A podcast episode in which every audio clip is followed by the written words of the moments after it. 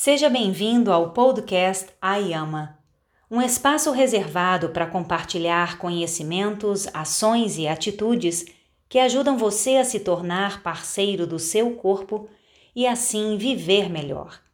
Eu sou Cássia Frade, criadora do método Ayama, um novo caminho para percebermos o corpo, o movimento e a vida.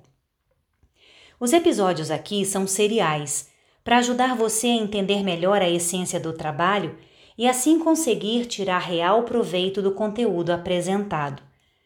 Por isso convido você a ouvir os episódios anteriores também. Nesse episódio, vamos falar sobre como lidar com a ansiedade em momentos de crise. Esse, sem dúvida, é um assunto vital em virtude do caos que estamos vivendo nesse período tão estranho.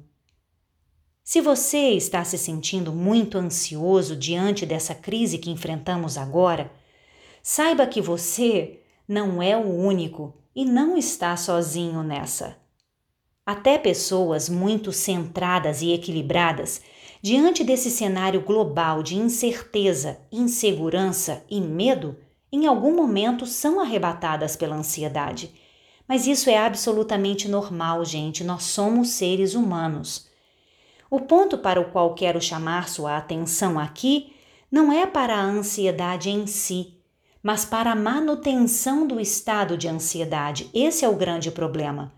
Porque quando estamos ansiosos, nossa respiração se torna mais rápida, curta e insuficiente, o que gera também uma grande tensão no corpo, especialmente no pescoço e nos ombros a frequência cardíaca e a pressão arterial tendem a se elevar. Tudo isso desgasta nossa energia vital e rouba o nosso bem-estar. O medo e a insegurança levam nossa mente com frequência a se projetar na incerteza do futuro e começamos a criar um turbilhão de pensamentos com situações imaginárias, na sua maioria negativas, que então alimentam ainda mais a emoção do medo e o sentimento de insegurança, nos trazendo inquietude, insatisfação, infelicidade e angústia, fazendo a ansiedade crescer, o que perturba o nosso equilíbrio interno e prejudica a nossa saúde. Gente, é uma bola de neve. Se você ouviu os episódios anteriores, entende que somos um todo corpo, mente e espírito interconectados e que precisam estar, portanto, em equilíbrio harmônico para nos sentirmos bem. A mente que divaga no futuro é refém da irrealidade e ausente do corpo. E assim, somos incapazes de perceber os sinais que o corpo nos dá. O que não é percebido não pode ser ajustado. Simples assim. Por isso é tão importante quebrar o ciclo da ansiedade, buscando exercitar nossa atenção plena no momento presente, trazendo nossa mente para o aqui e agora, o momento que estamos realmente vivendo. Isso é um exercício. Assim como nós exercitamos nosso corpo, devemos também exercitar nossa mente.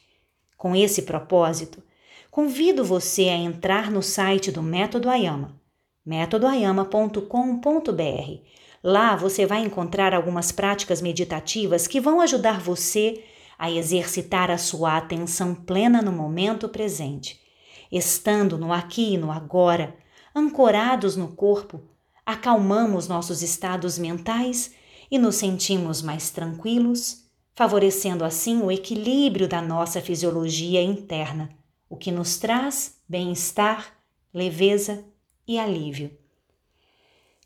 Bem, eu espero que você decida começar a exercitar o poder da sua atenção plena no aqui e agora, para lidar com a ansiedade de forma inteligente e eficaz. Basta você se dedicar apenas alguns minutos por dia de forma consistente e regular.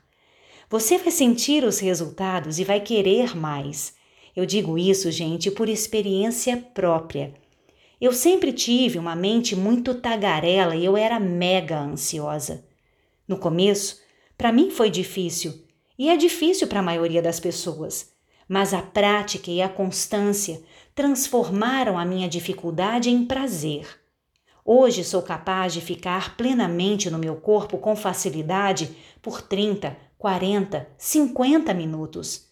Tenho controle da minha mente agora e eu consigo gerenciar muito bem a minha ansiedade. Eu quero que você se lembre disso. Tanto o nosso corpo quanto o nosso cérebro são plásticos, podem ser moldados. Então nós podemos fazer melhor. Basta querer, com força e vontade. Esse é o meu desejo, que você deseje fazer melhor por você e pela sua vida. Até a próxima!